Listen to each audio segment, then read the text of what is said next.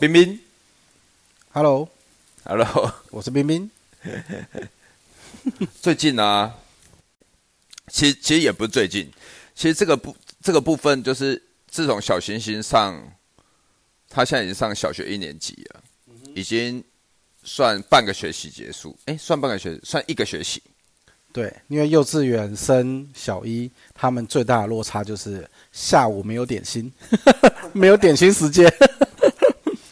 幼稚园的时候下午有点心时间嘛，国小是没有的。所以小星星跟我说，他其实会很有时候很饿，嗯，对，大概就是慢慢不习惯，还有就是不能躺着睡，哦，就是趴在桌上，趴在桌上。很不好睡。对，幼稚园的时候是可以躺平的。对，那他就是，当然他就是慢慢习惯嘛。然后呢，从幼稚园开始到他现在小学了，又更多老师在讲，他会跟他阿妈讲，因为讲什么？讲说小星星画画很有天分。哎呦，那应该是遗传你这个优秀基因哦。没有，他真的老师说要好好培养，好好栽培，对，要好已经看到他这个天分了。对，让他参加画画比赛什么。但是小星星，我有一次要参加画画比赛，要写生，要去现场画，我说我们要不要去参加？嗯哼，他就说他不要好了。为啥？不知道哎、很像比赛这种有压力的，他就不想要。你感觉他是有压力？我感觉他是有压力。哦，的确，因为在我的教学经验当中，其实蛮多孩子，如果你一开始跟他讲说这张是要比赛，我们要好好画，他那个心境会完全不同。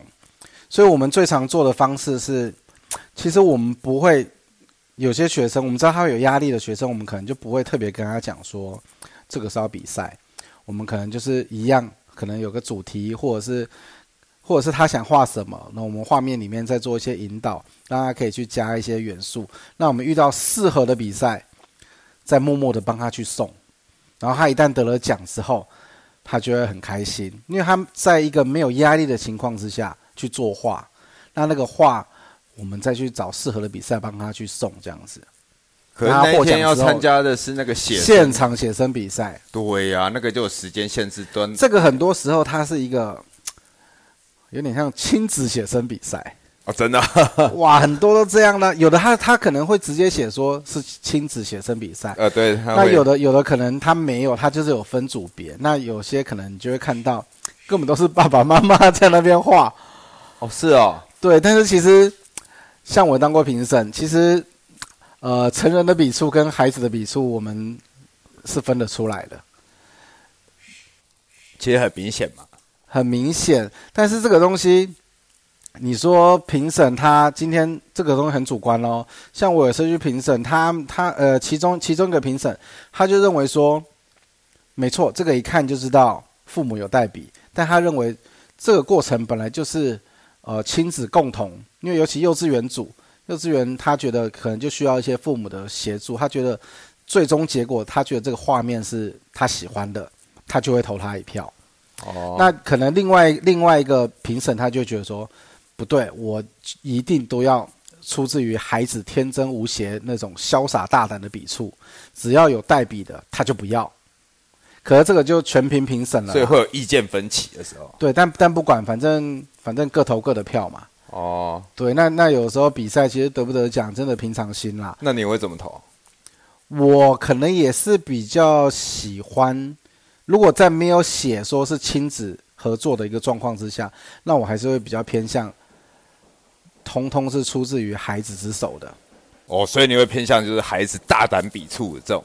那当然，是啊，嗯，因为我会觉得那个是更难得可贵的啦。因为其实我们这个比赛的有有的时候，像我现在回来看，如果是我们自己念书的时候，当然不会这样想啦，或者是我们小时候不会这样想。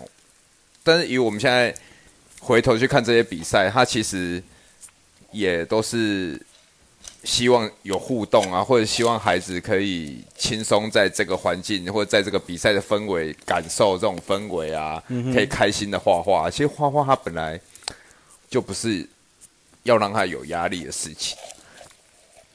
嗯，对啊，如果纯粹画画的话是这样，对啊。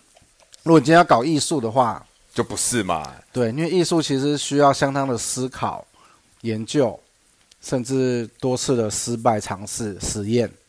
对啊，如果今天只是小朋友，他这有方面这方面的天赋，然后让他去参加、感受这个氛围是开心的，那那他不要，是因为他知道这是一个比赛，是啊，所以你就没带他去了吗？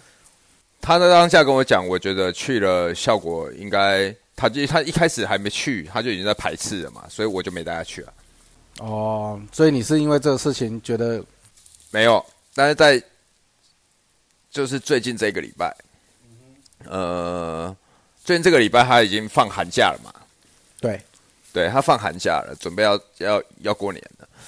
然后呢，我想说他既然放寒假了，阿公就觉得他没上课了，每天都在家，阿公要陪他玩，很累，把他送去学跳舞，跳舞，送去学画画。嗯本来是想，说，就是学一些才艺，对，本来是想说不要花让画画他去才艺这个。班这样。对他，他，但是他阿公本来是想说，不要让他去花学画画这个钱，就让我来教他，啊，阿阿公，阿公要让我来教他。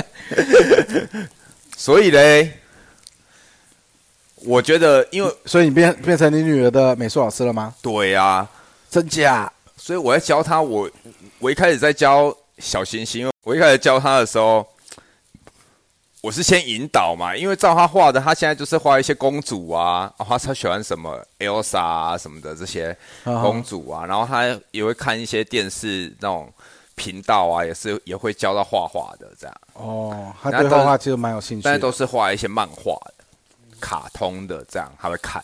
好啊，很好啊，对，但没是问题。我们前一阵子有有就是收养一只猫咪，好，那然后那只猫咪嘞，猫咪有给它取名字吗有叫亚米，？Yummy，嗯，OK，叫亚米，然后小星星他很喜欢亚，他很喜欢亚米嘛，然后我想说，哎，那画画不就是画自己喜欢的东西嘛？哦，对我本人的创作也蛮多出现自己饲养的一些宠物，我就跟小星星讲，我说亚米是不是很可爱？那我们来画它。他说好啊，好啊，好啊。啊，就就诱导引诱他，让他去画他喜欢的。对，但是他跟我讲，他说亚米，我们画的时候可不可以，就是亚米不在的时候，然后我们再来画他这样。嗯哼，为什么？你有问他为什么？问他为什么？因为我也不知道。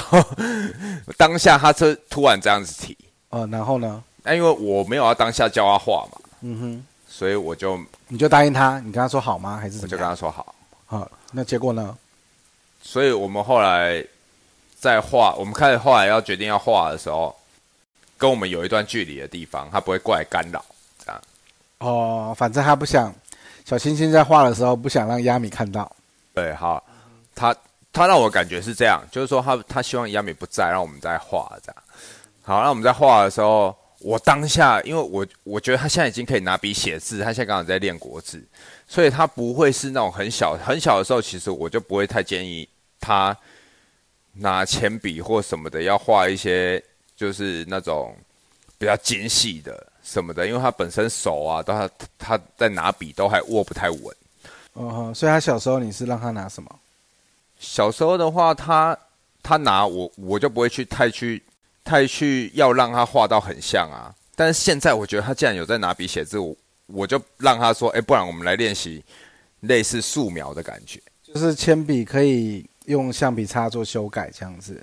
那之前的话，你可能就是给他无法修改，例如彩色笔啊、麦克笔啊，对啊，画上去就画上去了这次是拿铅笔，比较纯粹的，对，就是不修改的状态之下。但这次拿铅笔，我也是让他比较有压力，就是说我们也是用先试用不修改的方式，就是说，因为像我会告诉他嘛，那我们来，我第一次教他，我就画教他构图，然后我就说，哦，那我们构图，我们是不是假设我们看到猫咪的脸是圆的，我们就画一个圆，那哦猫咪的你你会眼睛是你会先在纸上画一下给他看，画一下给他看，把它几何化给他看一下。对，先把我们看到的东西几何化，然后把这些几何化，例如三角形啊，它耳朵三角形嘛，跟圆形这些东西组合在一起。嗯哼，而且我们会把错误的线条，因为像我那时候我就教他，我说我们就是画一个圆，而且我们要一直画一直画，画到你可以找出来这个圆，它看起来比较像圆。嗯哼，所以我我我就一直这样画嘛，对，类似这样给他看，就是说，哎、你你今天不要一次就觉得说，哎、你画起来不远，我就是一直画画画，最最后一定会圆。这样我是这样跟他讲，那小青青操作起来嘞，我就画一次给他看啊，啊，他真的就很 OK，他大概我画了猫咪猫咪的一个、两个、三个头之后，它就可以了，它就可以掌握到了。嗯，那他对绘画这样听起来真的蛮有天分的。他可以掌握到底，因为其实因为他在才一年级耶。他才一年级啊，我对啊，我在告诉他，我就说你就看嘛，比大小啊，这个脸的圆是最大的圆嘛，眼睛的圆是比脸的圆小嘛，对不对？再来是位置啊，假设鼻子的位置，眼睛跟鼻子的距离这样，然后他就抓，他就抓得准。我就大概类似这样子，一个步骤一个步骤带给他看。对，然后我就画给他看，我就说，哎，你就比大小，比高低，比长短，这样，然后他就开始在那边比、啊，教他去比那个大小的比例，都让他教他怎么抓这样子。对对对对他就后来他就抓得结果他也吸收得到这样。他也吸收得到，但是就是他没有办法持续太久。哦，本来嘛，那个毕竟还小，专注力没那么没那么久。对，因为你要他很专注在画。如果说他很专注在画他喜欢的，就是他没有一定要去比大小这样，因为比大小会累啊。他一直在那边看一样的东西，他一直比，他会累。嗯哼，那如果说他是一下画公主儿，一下画公主，然后画旁边的城堡，画什么的，他一直在换不一样的东西，他就比较不会累。呃，也比较觉得没那么乏味，对啊，但是去这样。对，但是画完他当下他就是感觉就是他没有办法持续，他就有点不开心啊。不开心了，那这时候你怎么办呢？我说：“行我们就休息啊。然后我我就跟他说，我觉得你下一张已经很厉害了，啊、给他鼓励，对啊然后先休息。先休息。嗯所以我想要问你的是，我这样一开始就教他，国小一年级就教他这样构图、画素描，这样会会不会太快了？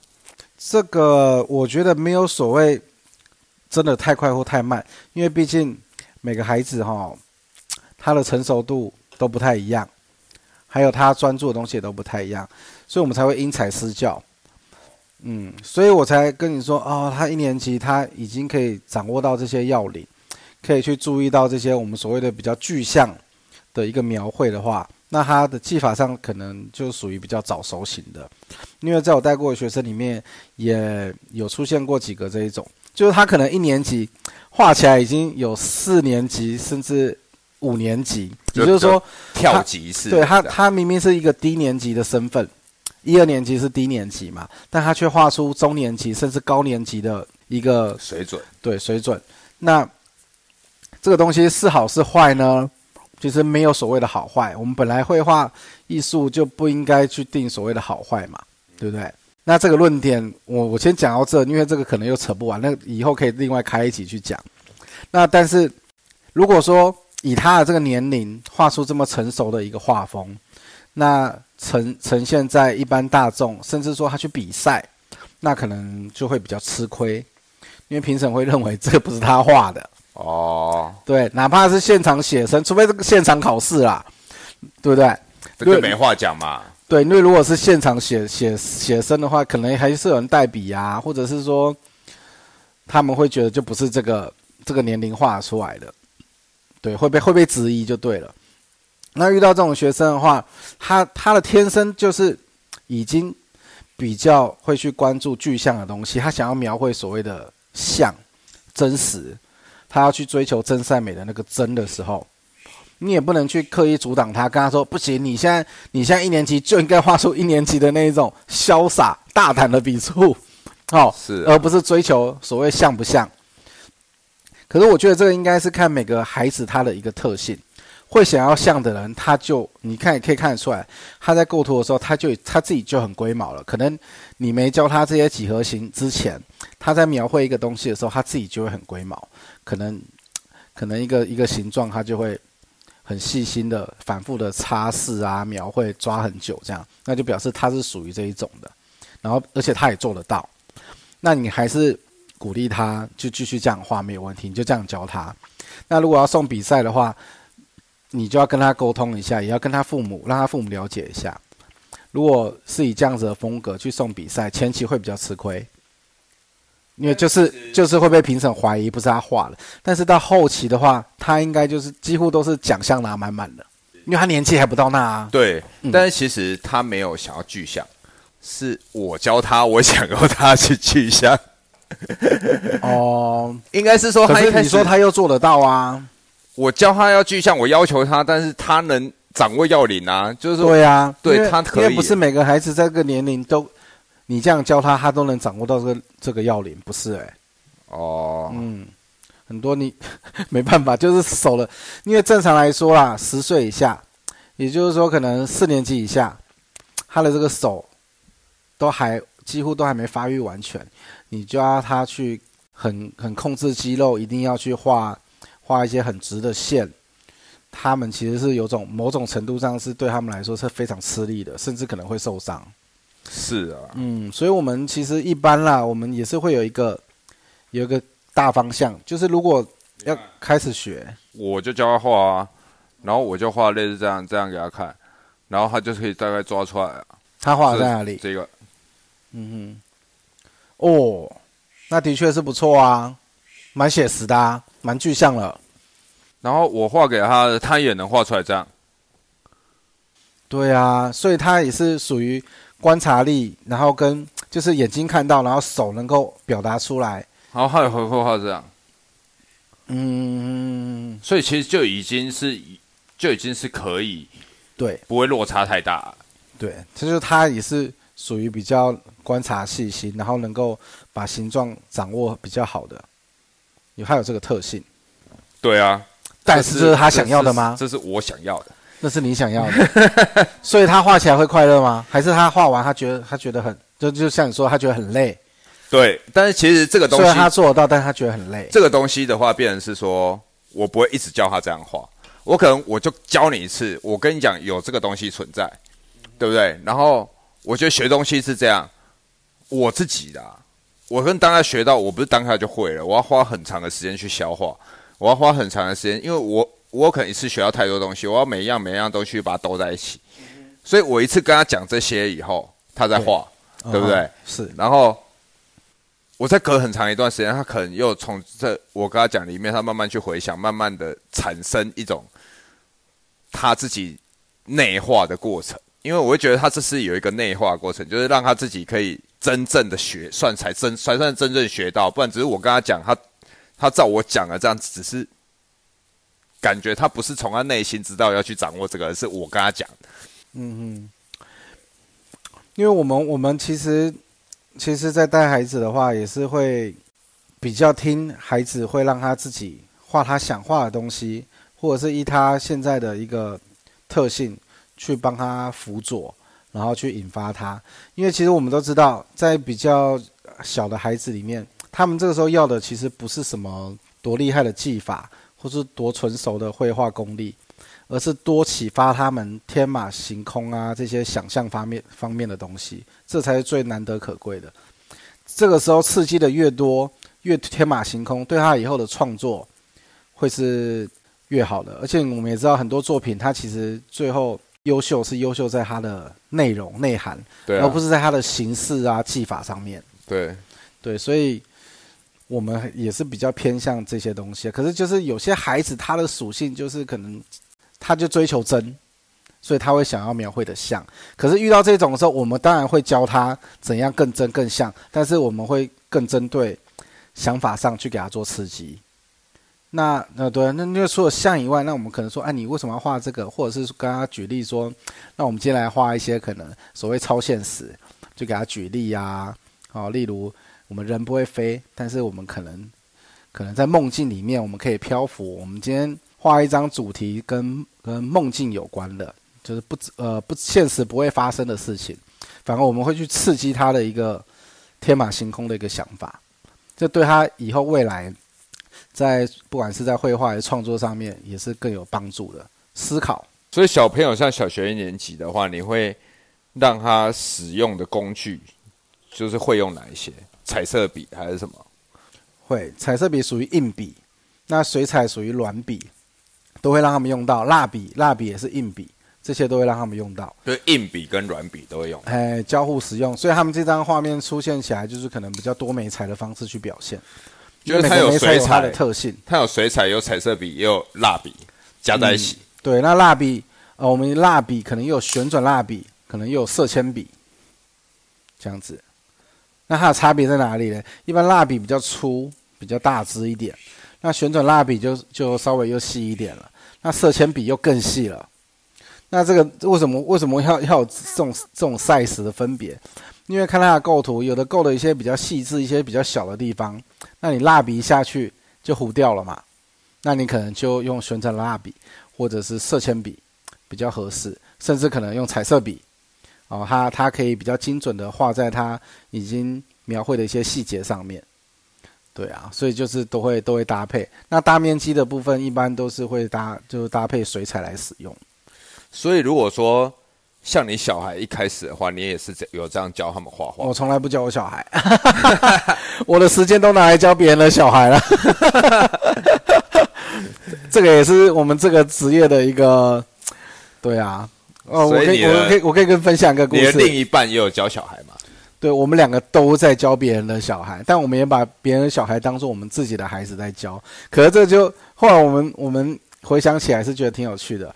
因为我们两个孩子从小也是跟我们在画室长大嘛，我觉得你们在教其他学生的时候，他们也他们也在，他们也在，然后他就会发现我们一直在教别人，啊，然后两个孩子喊爸爸妈妈，我们都不理他，我们一直在教别人。那别人喊的是老师，我们就过去了。哦，啊，老师，老师我好了，老师我好了，我们就过去。结果后来突然间听到我两个孩子喊。老师，他居然 Q 我们两个 Q 老师，看我们会不会过去。我们才惊觉到，哎，真的，我们真的都没理他们。所以他发现叫爸爸叫不来，叫老师。对他们自己会叫老师，这样。真的，这个是真的，真的。那时候他们多大？也是大概幼稚园的时候啦。幼稚园 小小一、小二这样，对啊。可是他们其实从小其实没什么教他们，他们自己在旁边，因为他开看到我们教呃幼稚园的，哦教国小的，教国中的，教教高中，教大学，甚至教成人，就那两个也是也是可能是环境环境的关系吧。我们教小朋友的，他们可以画小朋友的东西；我们教成人素描什么，他也一样给你画素描出来。我们看了一个也是，哇塞，怎么怎么回事？就是画的也是有模有样，这样，完全完全不逊色，这样，所以我们也觉得他们非常有天分。那到底是有天分还是环境造就，我也我也不晓得。总之他们也是都表现的还不错。虽然现在两个孩子也都走美术相关的学校，但我从来没有逼他们。小的也是。走那个美美术班，美术班对，但我从来没有跟他们说你一定要去考美术班或是干嘛都没有，是他们自己说要考的。那真的遇到考试的时候，我们会我们还是会开一个考前集训班啦。那个他那个时候他们他就会跟着上，对对对对对，没错。我那天有跟着上到尾声呐，是不是？你说我在上课的时候，他们在就是那，对啊，你们隔不是隔天要聚餐？那一天，那前一天我不是有去，他们刚好在画。你是说我小儿子那那一届吗？不是那一届，前前前前上个礼拜。哦，上个礼拜哦，那个是哦，那个是考考大学，上礼拜考大学。哦，那个哦啊，对啊，啊，你不是说有一个感冒，然后他可能会会影响到他那个考试。嗯嗯嗯，对啊，因为他啊，所以他们现在已经考完了，考完了，礼拜二就考完了。啊，所以还不知道成绩，还没还没公布。哦。对啊，那他们自己觉得怎么样？你有关心一下这样？有啊，他们觉得这一次的水彩题目比较特殊啦，因为不是传统的放在放在桌上的一些静物。他们这次的水彩考的比较特别，是公园那种溜滑梯，好溜滑梯的那种游乐游乐设施的器材，这是其中一个图片。另外另外两个图片都是呃小孩子。然后还有一个图片是公园可以坐的那种摇摇马，就是一个弹簧在地上，啊，然后坐在上面可以前后摇摆那个。所以这这次的题目是长这样，感觉比较像写生的题目，不像室内的，就外景嘛。对，这是搬到外景，然后公园的场景这样。对他们，他们突然间有点不太习惯。但我是跟他们讲，其实我在教的时候，我都一直跟他们讲，我们是用观念去处理画面，因为会出什么东西，我们真的没办法。精准的预测，对我又不是出题的，所以我们一定是用观念去处理，不管他给的是什么。我说，甚至还有有有一届考过热气球，一样也是，我们也是画这样，该有的明暗，该有的光影，该有的一些一些基本元素，我们还是把它画进去，这样。对啊，因为这个真的很难说啦。所以历届的考题有没有让你觉得就是真的很傻眼？就是觉得就是连老师处处理起来都会有一点觉得有点棘手这样。呃，当然，我我觉得这个要要分别。如果是我我我发现有有棘手的是是怎么讲嘞？就是他，我觉得他不属于这个年龄层该考的东西。例如说，国小生要去考国中美术班，就我就有看过那种考题出的，其实蛮复杂的。你今天叫一个高中考大学的去画，都不见得画的完整。就这个题目居然出现在国小小六的身上。所以你有印象他是出什么吗？啊，也是一些也是一些静物啊、蔬果啊，瓶瓶罐罐，但是它的量有点多，可能来到了六七样这样。因为一般考试可能就三到五样而已，哦，但他居然给了给了六七样，满满的，不是就是不好处理。你今天要把这些东西塞到一个画面里面的话，这个东西就是回到你考试还是什么写生比赛这种现场的，它都有时间的限制，跟我们考学科一样。它有时间的限制，对，所以你当然越复杂东西越多，那是不是越难把它表现的完整？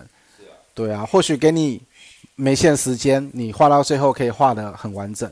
可是考试就是限时间啊！我常常跟学生举例，因为有些学生他突然间哦，父母可能或者是他希望要考美术班了，那我就跟他讲，这个有时间限制哦。怎样像时间限制？例如，你现在假设你现在在考数学好了，你现在写数学考卷，它有两面，你全部都会。好，我们现在假设你全部都会，但是你算的很慢，你现在只算了第一面，算完了，可是敲钟了，我考卷要收走了。好，你第一面全对，那请问你这张可以几分？是不是会不高分？学生就会点头，对，不会高分。为什么？因为我后面都没写。我说对，图也是一样意思，你都会画，而且你可以画得很棒，可是你只画了一半，另外一半都还没画空白的，你整张的完整度也是低的，分数也不会高，所以有一个时间压力在那边。所以其实让我想到我们那时候，其实我们考附近也是要考啊，那时候是完全不会画，老师在教画的话，他也是先教构图，而且他是每个东西都先打底，就是你今天至少每个地方都上好色。你不是只画一个地方，把它画到非常像，以后再画其他的，它是整张图一起处理，整张图一起画，然后整张图慢慢的暗面，慢慢的中间调，慢慢的亮面，全部一起处理。他也是希望说，你今天就是在处理的过程中，就算你中间已经时间来不及了。它至少看起来是完整的，你该处理的都有处理，而不是其他地方是空白的。哦，这个就是说我们在画在有限的时间里面在画的时候，要顾整张的整体感、整张的完整度啦。对啊，所以我们那时候在考试的时候要求就是完整度啊。对，因为就时间有限嘛，谁在这最短的时间里面可以把它表现的最完整，分数自然比较高。讲白话一点，可能是这样。所以其实考试起来的话。真的耶，以前以前在考试的时候，我也很讨厌。其实我很讨厌出去外面写生，你因为我出去外面写生都搞砸。我没有一次画的是完整，太多诱惑了，对不对？定不下来。不是我，对啊，我真的静不下来，而且我会觉得说我看到东西太杂乱了，我没有办法整合在一起。呃，而且在室内写生看的那些静物，它是不会动的，光影也是打好，完美四十五度角的。但你今天在外面写生，那个太阳一直在动啊。光线一直在变啊，对啊，嗯，不一样，会有点不太一样。可能你现在构图的时候，构啊，你早上八点开始写生，你构好图可能八点半，那你要上色的时候可能已经九点了，那个光影都变了。对啊，是这样。所以那个真的是就是要练习经验判断，要练习现场写生是必须特别练习过的，我觉得。对啊，我需要一些经验实战。我觉得你小孩这样子，你看你在跟他们一样年纪的时候。没有啊，我没接触啊。对啊，他们从小就接触了。我是我是国中要升高中的时候，才去考嘛。对，真的也不爱念书，然后才才想说，那那干脆去，你有喜欢在课本上涂鸦，那就听听哥哥说，复兴美工是专门专门在学美术的，然后对，才临时抱佛脚去了画室，补了一个多月。还好就考上了，他画室很强，一个多月保证班呢。嗯，他保证班就是你今天就是去考了没考上，继续回来上课这样。哎，对，你可以重考，保证上他继续教你这样。对，反正就是你交那一次学费，保证上啊，你后面又没上，你再回来画，他就不收学费吧？呃，说是这样了，对，对啊，说是这样啊，基本上都会让你上这样。我也不知道，反正我是上啦，所以我也不晓得如果没上到底要怎么办，我不晓得。对啊，我记得我们那时候去考的时候很夸张，人很多哎，所以你会建议我就是跟小星星，就是让他画一些。他他这个年纪，我就不知道他这要画什么，他画他想画的画他想画的，哦，都都是漫画、卡通人物也没问题。但是要要求他完整度吗？当然是鼓励他他画完，但也没有绝对要求啦，一点一点的，你看他做不做得完啊？做不完就不用硬逼他。你如果让他厌恶了、有压力了，那就嗯就没了。对了。对啊，所以我只教他一次啊，我不会再教他了。我要，但是我还是有询问他，我说你如果画了，你觉得 OK，那我们就可以去买素描铅笔啊。然后他就说不要买，我说啊不要买就不买，就这样，不买啊，省起来。其实其实是这样。那为什么我说我从来不教我这两个小孩就是这样？可能还是要给别的老师教，因为这个身份上的转换会比较复杂。这他喜欢画的，你就让他画这个没问题啊。是啊，可是这个东西就是你可能可以问他，因为像这一张，他画了一个啊，好像公主，后面哦还有皇冠，还有冰淇淋吗？鸟，对，那可是他这些画的都是物件、人物跟物件，我们看不出他在哪里。这个是你可以去给他做引导、去思考的。你可能可以跟他，就是背景的部分，你可以跟他说：那你觉得你这个公主她应该是在哪里？她是在海边，还是在房间里，还是在公园里，还是在哪里？让他试着去画一些背景啊。对他就会去营造出他在这个空间里面，然后跟这之间的关系。因为这个背景是白的，空白的。那我们让孩子画他想画的东西，有时候也是这样。可能这个人来，这个这个学生来，他他就是喜欢，呃，喜欢某个卡通人物。那 OK，我们也让他画。但画完之后，就是会去跟他做一些讨论，或者让他让他启发一下，他背景可以加些什么东西。那我们再把我们想教他这堂课想教他的东西，可能是放在背景里面。那他也是有学习到。所以会建议，如果说我们要教他一些比较写实、画的比较像的东西的话，在三四年级以后。没有没有没有，不是绝对的年纪。哦，对，你要看他的一个属性，还是要重于他这个内容想法去做一个启发引导。技法写实这个东西，很多时候年纪到了，他自己就会去追求了。那有的早追求，有的晚追求，有的永远不追求。所以觉得对于画的像这样子，其实画的像这个东西，没有绝对是一定要。啊、对。可是我觉得，我觉得基本功它还是非常的重要。如果你要走这条路的话，我会认为基本功，也就是说画的像这个东西，你还是要去把它练起来的，还是必须要有的。所以其实像我在教他，可是没有绝对在几岁。像我在教他用几何图形跟比大小这样，我也是希望他就是不要太有压力，因为我我我也是要让他去观察，就是说你去看，你就能看到他不一样的一面就好像你看那个可能可能幼稚园的或学龄前的小朋友，他画的人，可能就是那个五官里面可能只剩下眼睛跟嘴巴，就是比较明显的特征。他只会画有眼睛跟嘴巴，不会出现鼻子，不会出现耳朵，尤其耳朵几乎不会出现。小小朋友画的人几乎不会出现，因为他的观察关注力就是在在眼神啊，然后我们在讲话嘴巴会动啊，所以他只注五官里面他只注意到眼跟口。所以你会看他看到什么，他就会讲。他你看那个画面就知道了。他是学龄前的哦、嗯，就是一些比较小的，他们可能就是可能观察到了幼稚园。之前，对，那你那你当然可以跟他做提醒。那他呼吸要用什么？鼻子哎，他可能就会啊鼻子。那他那他他听得到吗？听得到声音吗？他听得到啊，你可以可以让他知道有耳朵，慢慢去引导他，但没有强迫他一定要加，不不加也没关系。因为毕竟这就是他的年纪会表现出来的画面是没有问题的。不要太强制啦，尤其这种学龄前的，他现在已经不是学龄前了、这低年级也也还好，真的也还好。而且你给他画那个几何那个猫那个构图，那个已经很具象嘞、嗯，是、那个已经感觉是中高年级在在抓的东西了。低年级的东西最可贵的，其实有时候也不是说最可贵，就是说看起来就是非常有童趣的画面。哦，可能可能头非常的大，就比例都不正确啊，不用去在乎比例啊，不用在乎有没有鼻子耳朵啊，然后手指头也不用管它到底有几根啊，可能画两只手画起来像翅膀一样啊，这就是低年级以下表现的一个轻松愉快的方式。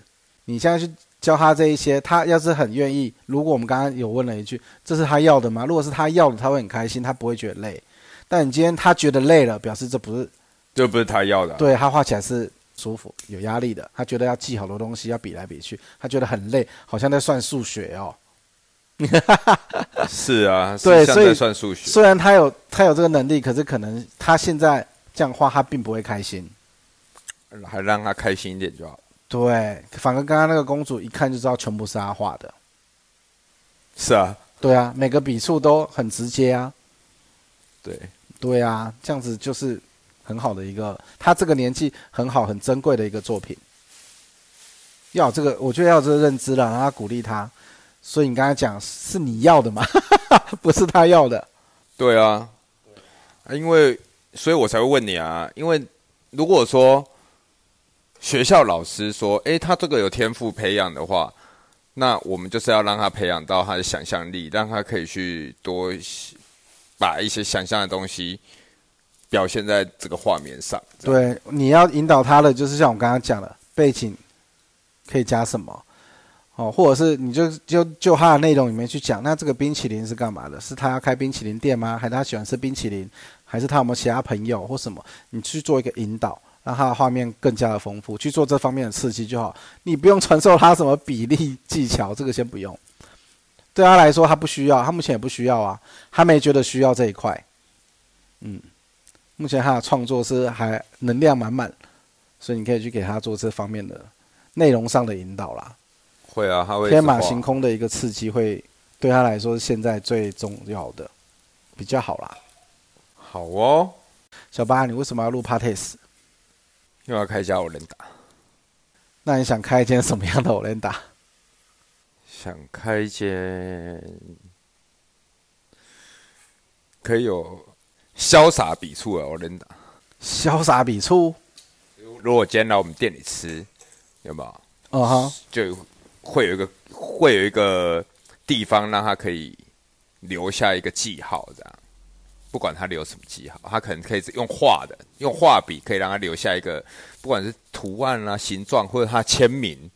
你会发现，我们有一些去吃一些店，嗯，哎很多人就喜欢在上面签名啊，写一些什么到此一游啊，乱七八糟的这样。哦，像那样可以在上面留名的。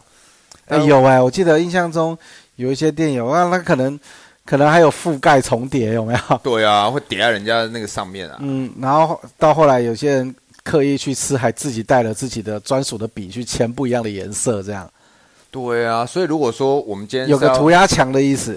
对，但是如果今天我们是要做一个比较特殊的，我们是不是用这种形式，但是它可以让它看起来跟别别的涂鸦墙有点不太一样？就是我一样让它留记号，嗯哼，不能签名吗？还是可以签名？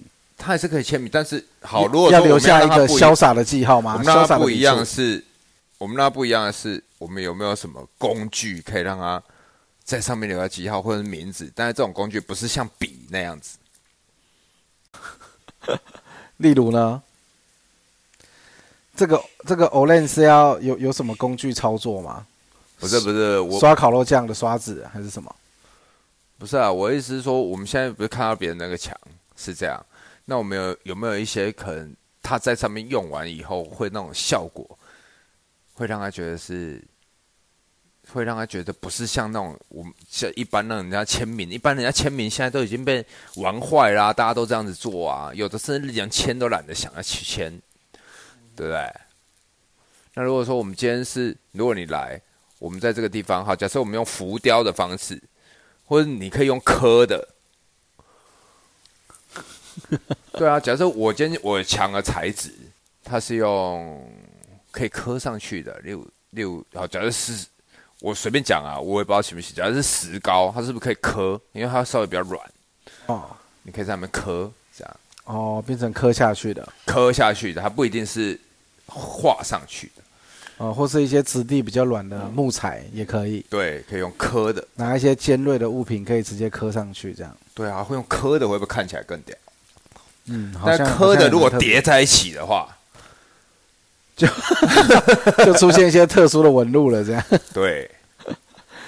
哦，有，就是我们，我这会让我联想到，可能在一些食材上面会有会有刻一些文字，或是以前可能早期啦，现在很难看到了。现在大家都有那个公德心、环保概念，不会在树上那么乱刻一通。对啊。以前可能会在那个树上留下那个什么名字或什么。到此一游啊，这种。啊，我们以前小时候的时候蛮多的。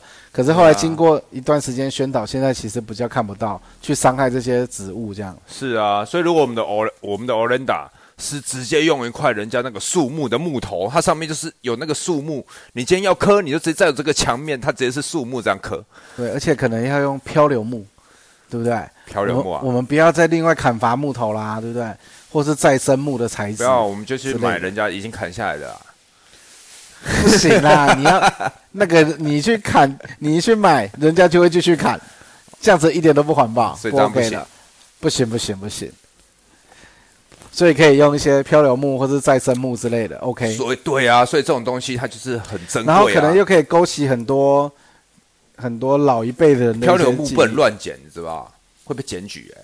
他今天漂流过来，就是算那个地，这是算政府的东西哎。没有没有，你去你可以去秒买买漂流木啦，不要乱捡，去买啊，有人在卖啊。他既然捡了可以卖的就 OK 了嘛。就是说我们今天买过来，他要像，就是呃我们在公园的树那一种有没有？第一个它可能它的枝山上面磕要有那种就是那种那种效果这样。哦，直接立体了，人家店里面好像好像长了几棵树在里面。不是不是，就是但是我们要把它削起来用在墙上嘛。它贴在墙上，它是在墙上的。哦，我本来以为你的意思是要一一颗一颗的。没有，不行啊，然后三百六十度可以磕。就我们有一面墙，它就是那种像那个木头外面的树木的那种纹理，但是可以这样保存吗？因为外面树木它是因为它有水分呐。可以啦，如果已经已经干燥了，它不会再变形了。啊，所以已经干燥，然后我们在上面，然后让它磕，可以磕，可以磕。对。那磕起来就是我们今天就是不要去外面乱磕树嘛，就是来我们店里我们有这种树，可以让你体验磕在上面这样。嗯，还不错，人家可能为了来来留个名，会来给你买一片欧蕾。这样是不是跟人家不一样？不要用笔写，对。哎，真的好屌哦。